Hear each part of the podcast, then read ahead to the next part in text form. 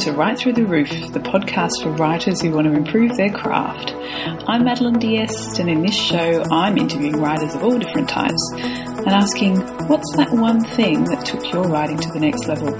So come and join me and learn all the proven tips, tricks, and techniques to take your writing right through the roof.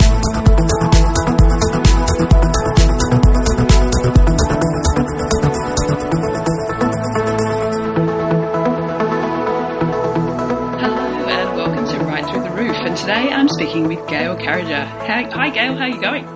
I'm good. How are you? Very well, thank you. Thanks for sparing the time out of the writing cave to talk to me today. Oh, delighted. A little introduction about Gail. So, Gail is a former archaeologist and New York Times bestselling author. She writes comedies of manners mixed with paranormal romance. Her books include The Parasol Protectorate, The Custard Protocol, and the Supernatural Society series for adults, and the Finishing School series for young adults. Her latest book, which is out on July the 17th, is the next book in the Custard Protocol series, Competence. Thanks again for coming on the show. Thank you so much for having me. I'm super excited to be here. Excellent. Okay, so how I like to start off is a few kind of warm up questions because it's seven o'clock in the morning for me. Uh, so, you know, maybe it's a bit of, I don't know if you're more of a yoga woman or, you know, or, you know, if you're doing your toe touches or whatever. So, a few short, sharp questions to get to know you. Okay, So- I'm ready. All right. Are you a plotter or a pantser? I'm a militant plotter. Uh, I like to say that I obey my outline overlord. Uh, I am the kind of person who I don't want to go for a bike ride unless I have a final destination and a Mm. plan and, and possibly an errand to run along the way. So, and I'm exactly the same about books. So I usually have a pretty strict structure. I'm allowed to deviate a little bit within scenes and stuff, but um, I'm really worried about pacing because I write comedies of manners. So I spend a lot of time making sure that um, that the pace is really tight in my books, so uh, people don't get at all bored. Um, when you're, you know, something explodes and then everybody runs around and then sits down to tea and talks about it, like, I have to be pretty um, thoughtful about it. So big outliner. So, are you a, a, a vomit drafter or do you carefully craft every paragraph or page before moving on to the next part? I'm definitely um, a purger, shall we say? Um, I, I think, like a lot of writers, I actually I find the rough draft, actually putting the words on the page, the most hard part. Um, just sort of psychologically, I guess. So um, I have to like make myself just sit down and write the rough draft, and I'm I'm really strict about it too. I don't um, let myself reread because I'm such a perfectionist. I'll just keep re-editing the first chapter forever and never actually keep writing anything. So I could I write 2,000 words a day, and I can only reread the words that I wrote the day before, um, and that's just to get me back into the right voice. And and and then I have to write my next 2,000, and that really is the only way I've managed to convince myself to ever actually finish a book. So, you write novellas as well as novels. So, which, which is your favourite? Oh, definitely novellas. Don't tell the novels. Um, I, I also I also really like to read novellas. I'm a super fast reader, but I don't have a ton of time, so I like uh, something that I could read in like an hour or two um, in in the evening and just have a start to finish all in one bite-sized chunk. I, it's my favorite thing. So I also like to write that style. Although I often my readers complain when the, that the novellas are never long enough for them, but Mm. um, yeah, I, I'm um I come out of the YA world, so that length is kind of what I trained myself to initially, which is about seventy thousand words, and um, and I kind of tend to write pretty bare bones. So even when I'm writing a novel, it it tends to be sh- on the shorter end of the spectrum. And then what I will do is go back and either put a secondary point of view character in, or um, expand the bits and bobs that I that I think. So I'm not. Um, a lot of writers are overwriters. They write too much and then they're stuck editing back down. And I'm I'm usually actually the opposite, which is another reason that novella is just really comfortable for me. Um, I really, yeah, I love that length. It's funny how many writers I've spoken to who enjoy writing or reading novellas. I'm surprised that novellas, like in the publishing world, aren't more popular. I think they're a very like from a purely business perspective, they're a really difficult um, Mm. sell to make profitable. Uh, just in terms of like cost of conversion, doing all the cover and stuff, but for you know a, a, book that's half the length and you can't charge the you know a full novel length price for. But I think the rise of independent publishing and self publishing has has seen um, those of us who love novellas really exploring them because. Um, you know, it, it closes that gap mm. uh, and makes it and makes it a lot more comfortable. Um, and, yeah. And I've been surprised when I've gone back to, you know, some 19th century literature or earlier about how short some of those stories are as well. So they've kind oh, of fit yes. in there. Absolutely. And a lot of the pulps and the early um, cozy mysteries and things like that are all really quite tight and short. Um, I, perhaps it also ties to the popularity of young adult uh, literature amongst adult readers because it tends to be sort of tighter and shorter, but also um, the sort of foreshortened attention span that, that people are always talking about in the modern age. I don't I don't know how true that is. It's it's certainly the case that super long epics, uh, you know, like Game of Thrones, for example, are are also appealing. There are definitely people who want to just dive in and immerse themselves entirely in in a book or a world for for days at a time. But yeah, the rise of novellas has been something I'm I'm super excited about, and uh, mostly as a reader. I'm just really mm, thrilled. mm. Yeah, excellent. Um, my final question as someone who follows you as a fan, I think I know the answer to this question, but for those people who aren't familiar with you, what's your writing fuel of choice? Oh, it's tea. Uh, chronic tea drinker. I was uh, raised. My mom's an expat Brit, and uh, so I was raised on on tea rather than coffee. And um, I, I literally cannot understand how anybody gets through a day without pausing for tea time. And and uh, I think all industries everywhere should stop around three o'clock for a cuppa and a little snack uh, because how else do you make it through the rest of your day? Um, yeah so tea. And i also i bribe myself a lot with you know candy and chocolate and stuff like that in order to make sure i do my word count so, tea of choice at the moment, does it change or do you have a, an old favourite? No. Oh, I'm, a, I'm raised on English breakfast. Yeah. I've evolved to really drinking super strong malty Assams, which are essentially very similar to English breakfast. I, I don't like a brisk tea, which is that acidic uh, front of the mouth, uh, sometimes perfumey taste that like Darjeelings will give you. I, I, really like just a really strong malty tea. So I've kind of settled into uh, Twinings does a gold label called 1706 Strong, which that's my tea, and I have to I do have to get it imported from England. so. Oh. Yeah. so these big boxes of tea arrive. Yes, yes, and I have to make sure, like, because it takes you know weeks to get here, so I have to make sure that I order it like when I'm on the last box of the last. You know, it's a, it's a whole strategic planning my tea import process. You'll have to get onto Twinings to get a kind of you know um, endorsement. I know. Well, yeah. I mean, the rise of tea in the United States is, is slowly happening. I feel like people are beginning to embrace it. It's more being embraced as a kind of uh, special ritual, like the the idea of high tea mm. um, or or um, afternoon tea. It's gotten kind of exciting for for like bridal showers and, and ladies out and that sort of fancy event.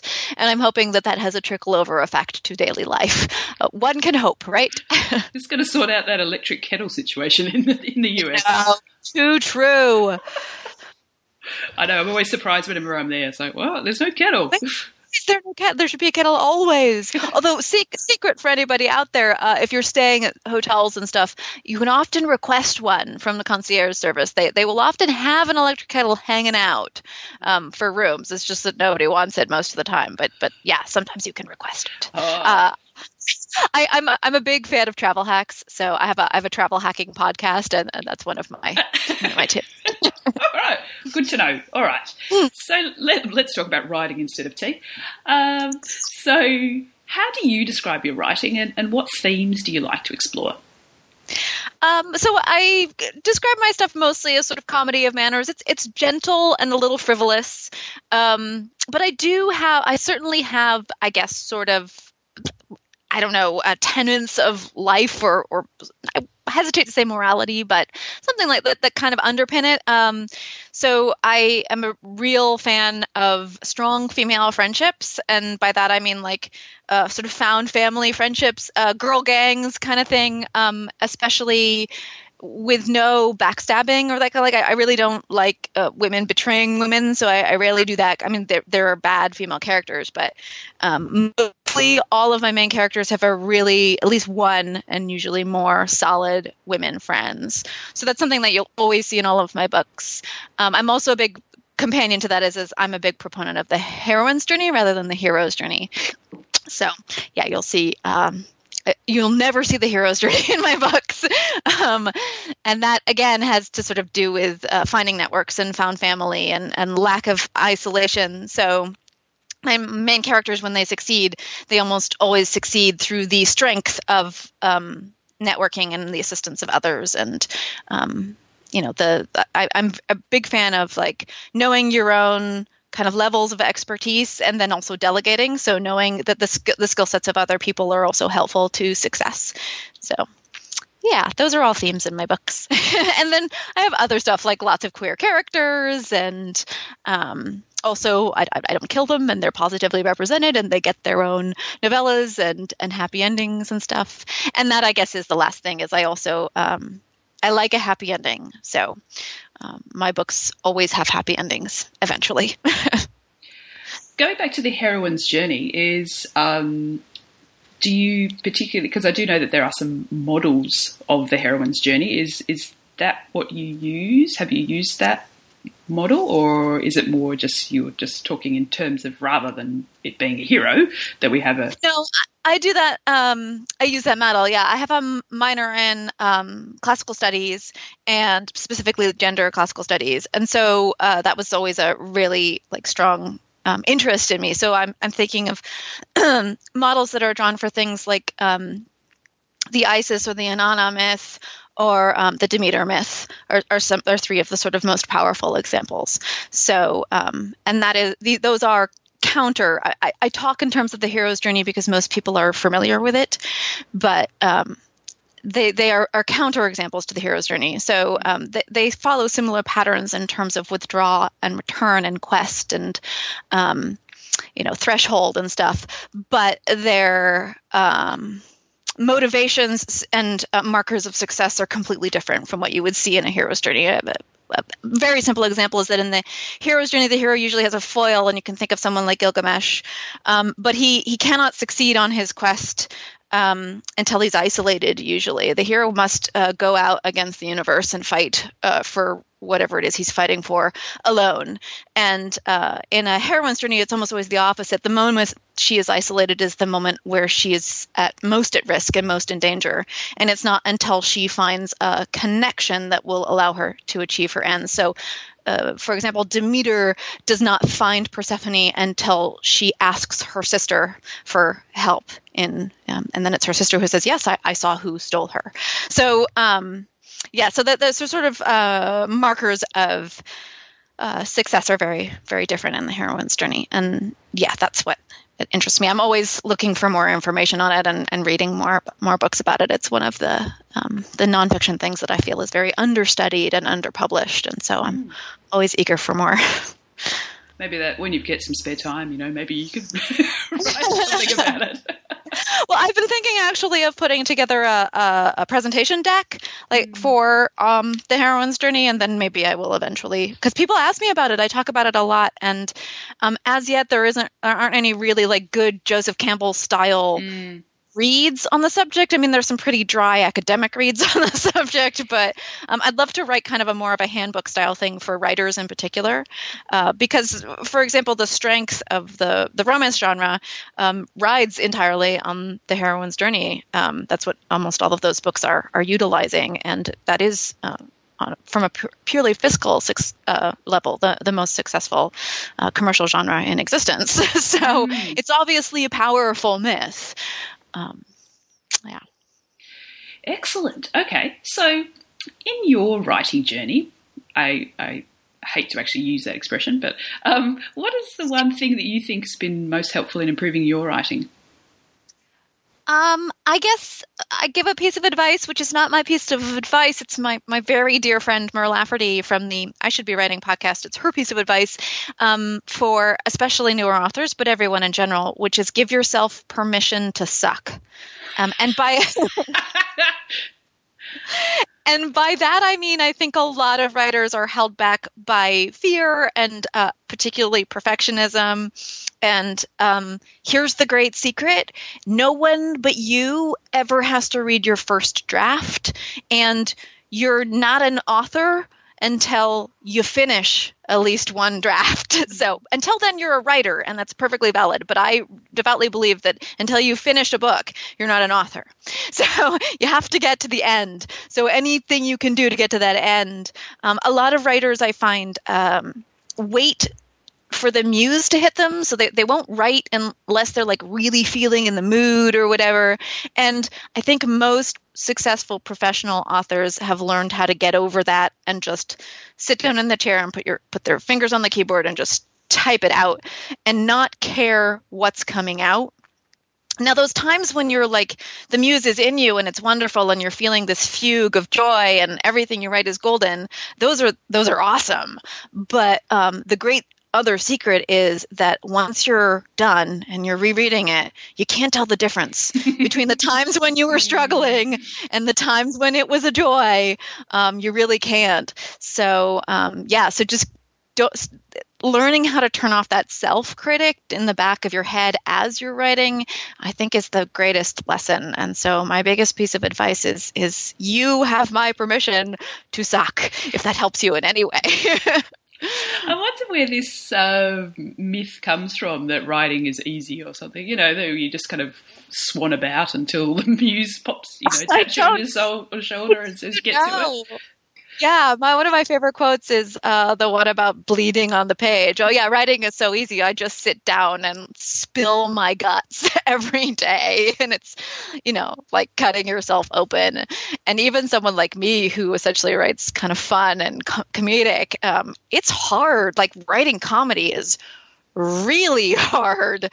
Um, so yeah, it but that lesson of just being like, it's okay, I can fix it later. I can always fix it later, mm-hmm. um, is really a, a useful lesson uh, because it allows you to finish, and that's really the goal is to just get it done. So, do you have a group of trusted readers for those gags, just to make sure you're hitting the mark, or you're just yes. amusing yourself? Yes, actually um, especially at the beginning of my. So I have a couple. I have a, a post-it note on my computer that says, "Gail, do not lose the funny." Um, I also have a revision pass where I'm doing. I do a revision for comedy, so to go back in and make sure. I feel like I I want um, every page to have something funny on it, mm-hmm. and then I have beta readers, and the beta readers uh, less now than I used to, especially earlier on. My first couple of books, um, I really relied on these women, and they all have different senses of humor. So one of them really likes wit, and another one really likes farce, and another one really likes uh, like straight up slapstick. Another one really likes comedic metaphor. Another one like really picks up on read of, um, like rules of three when I'm regurgitating a joke that like doesn't turn funny until like five or six chapters in. Mm-hmm. Um, and so what I would do is I'd have them beta read with different colored pens, oh. and my goal was to get at least three different LOLs on each page. So like I hit different senses of humor on each page. Um, yeah, I'm actually so one of the things I have been doing with the novella lines of my books is exploring some of the darker themes, um, which I don't really allow myself to do in the sort of bang up adventure stories that are my longer running series, which are kind of more steampunk adventure and comedy. Um, and it's kind it's kind of been relaxing and fun to like, not have to worry as much about the comedy. I mean, they're still mm. funny. I always have comedy in my books, but um, it's it's work, and those beta readers are are totally vital for for success. I feel. Mm-hmm. Cool. So, you're trying any new techniques at the moment? In terms of writing, like like writing uh, tools or oh anything. Wow. Um I, I mean, I made the transition to Scrivener a couple of years ago, and um, that I feel like has kind of revolutionized my life. I love it so much. Um, I'm sure they'll really, be happy to hear that as well. I, I, can't, I can't even describe how much I, how passionate I am about it. Um, and that includes I have like a remote setup um, that allows me to use Scrivener on um, a tablet on my iPad and that like is really exciting for me because if I feel like it I don't usually do this when I travel but I travel so much having a, a sort of vehicle to like type on a plane is really exciting for me because I don't travel with my laptop so that that was a, a big one for me um, in terms of like tools. Uh, creatively, I've been like like uh, we talked about like delving into novellas, um, and then I am about to probably I, I haven't sold the project yet, but uh, the interest has been positive. I, I um, so I'm probably going to go back into YA. I did the finishing school several years ago, but it's been about four or five years since I've written young adult and I, I, miss it. So I'm probably going to go back to that for a little bit. And that'll be a little bit more high fantasy than mm. I've written before. Mm. So, yeah. Fun. Fun. Excellent. So, so when you read, what writers inspire you? Mm. Wow. Well, I I mean there are certain like major icons of the field that were very formative and kind of formulating my psyche, I guess, as a writer. Um, and Tamora Pierce is a big one for me. Uh, she was basically, and this will show you my age, but she was the first sort of fantasy author that had a real kick-ass female main character that from that I discovered. Um, that like suited my age at the time and, and all of that. And so she really like I fe- I felt this sort of emotional connection to her books in terms of I felt like they were written for me finally. Like mm-hmm. prior to that, I'd been reading all the sci-fi and fantasy had male main characters and I just didn't identify with them. And then uh, another hugely formative author is is for me was Mercedes Lackey, and that's because she always peopled her universe with queer characters, and um, and so in reading her, I just assumed that that was okay, like or what you did uh, in fantasy, and it just as a result, it never occurred to me not to have queer characters, and so um, I admired like that I guess you would call it sort of technique of normalization, and um, and so I, I've always the the power of particularly in commercial genre which is so read and, and by that i mean like romance and science fiction and fantasy and mystery the power of just having acceptance represented without comment as a fiction author is incredibly subversive, uh, especially if you write comedic stuff, because people will forgive you a lot if you can make them laugh.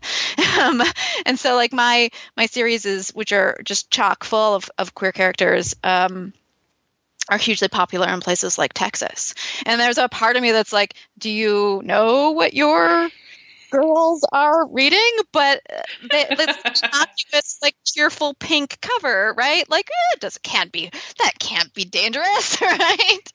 Um, yeah, and it, it's also very powerful for um, for people or, or, kids, especially when you write young adult who are like questioning their sexuality or, or um, scared to come out or that kind of thing, to just see that there's a positive possibility in the future that you know that they can end up with their happily ever afters um, in whatever form those take. So I don't know how we got to that answer, but there it is.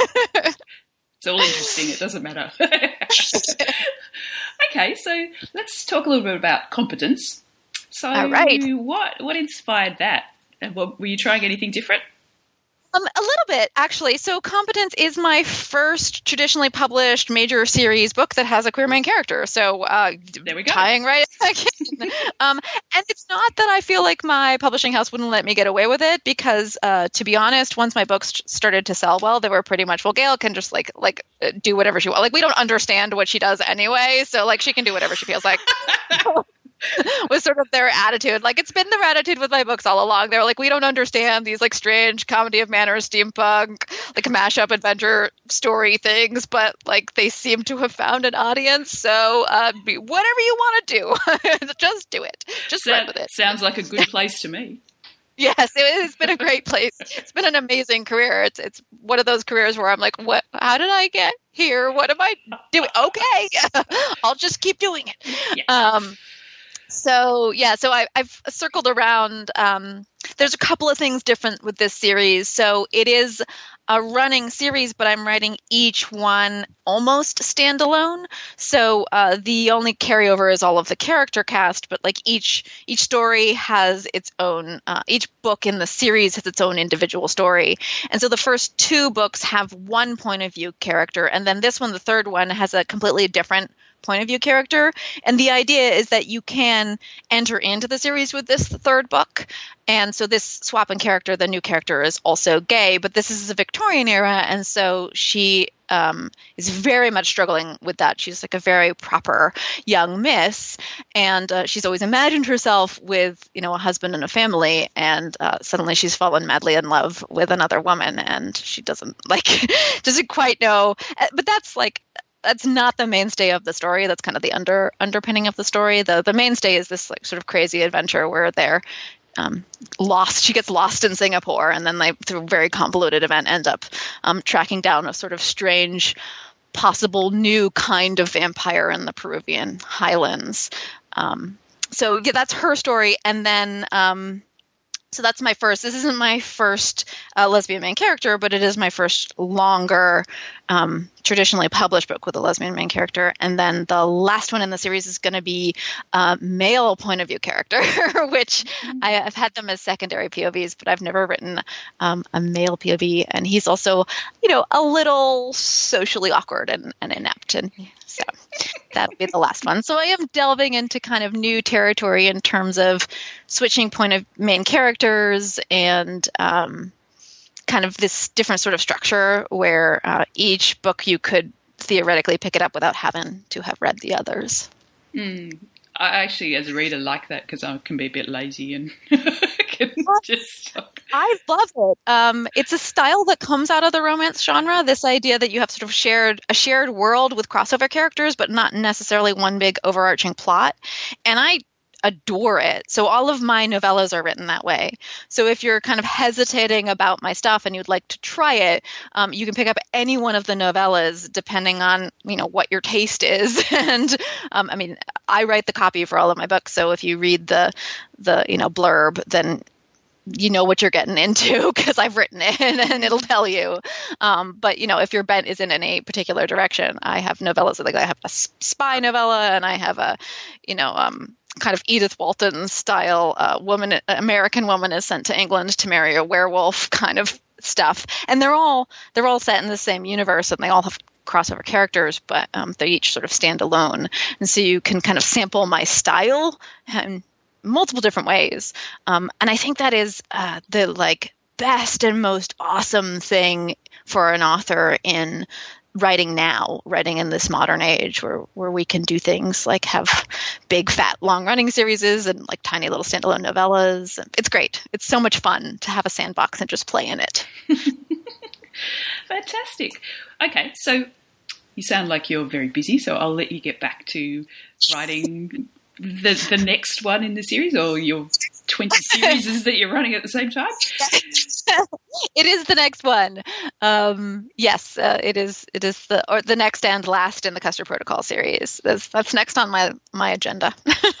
Beautiful. Okay, so if people are interested in finding out more about you and your work, where's the best place to find you online? You can just um, do a search for Gail Carriger, G A I L C A R R I G E R, and um, that's that'll pop up my website. Uh, but I'm on all the different social medias. Um, as you might be able to tell, I'm a pretty chatty, extroverted type of author. so I, I do like to to datter with people, and I I kind of use each platform how I like to sort of again this is the outline thing coming full circle, but like Twitter is for casual chatting, so that's what I do on Twitter, and um, Instagram is for pretty pictures, so that's what I do on Instagram. So whatever you like to do, uh, I'm probably there with a few exceptions. um, and you can I even have a YouTube channel which is mostly um, Q and A's and chatting about books and stuff. So um, yeah, you can find me. You can find me all over the place, but just googling is best and easiest. Fantastic. Well, thank you so much for your time today, Gail. Thank you so much for uh, the interview. It was really, really fun. Great. Thank you.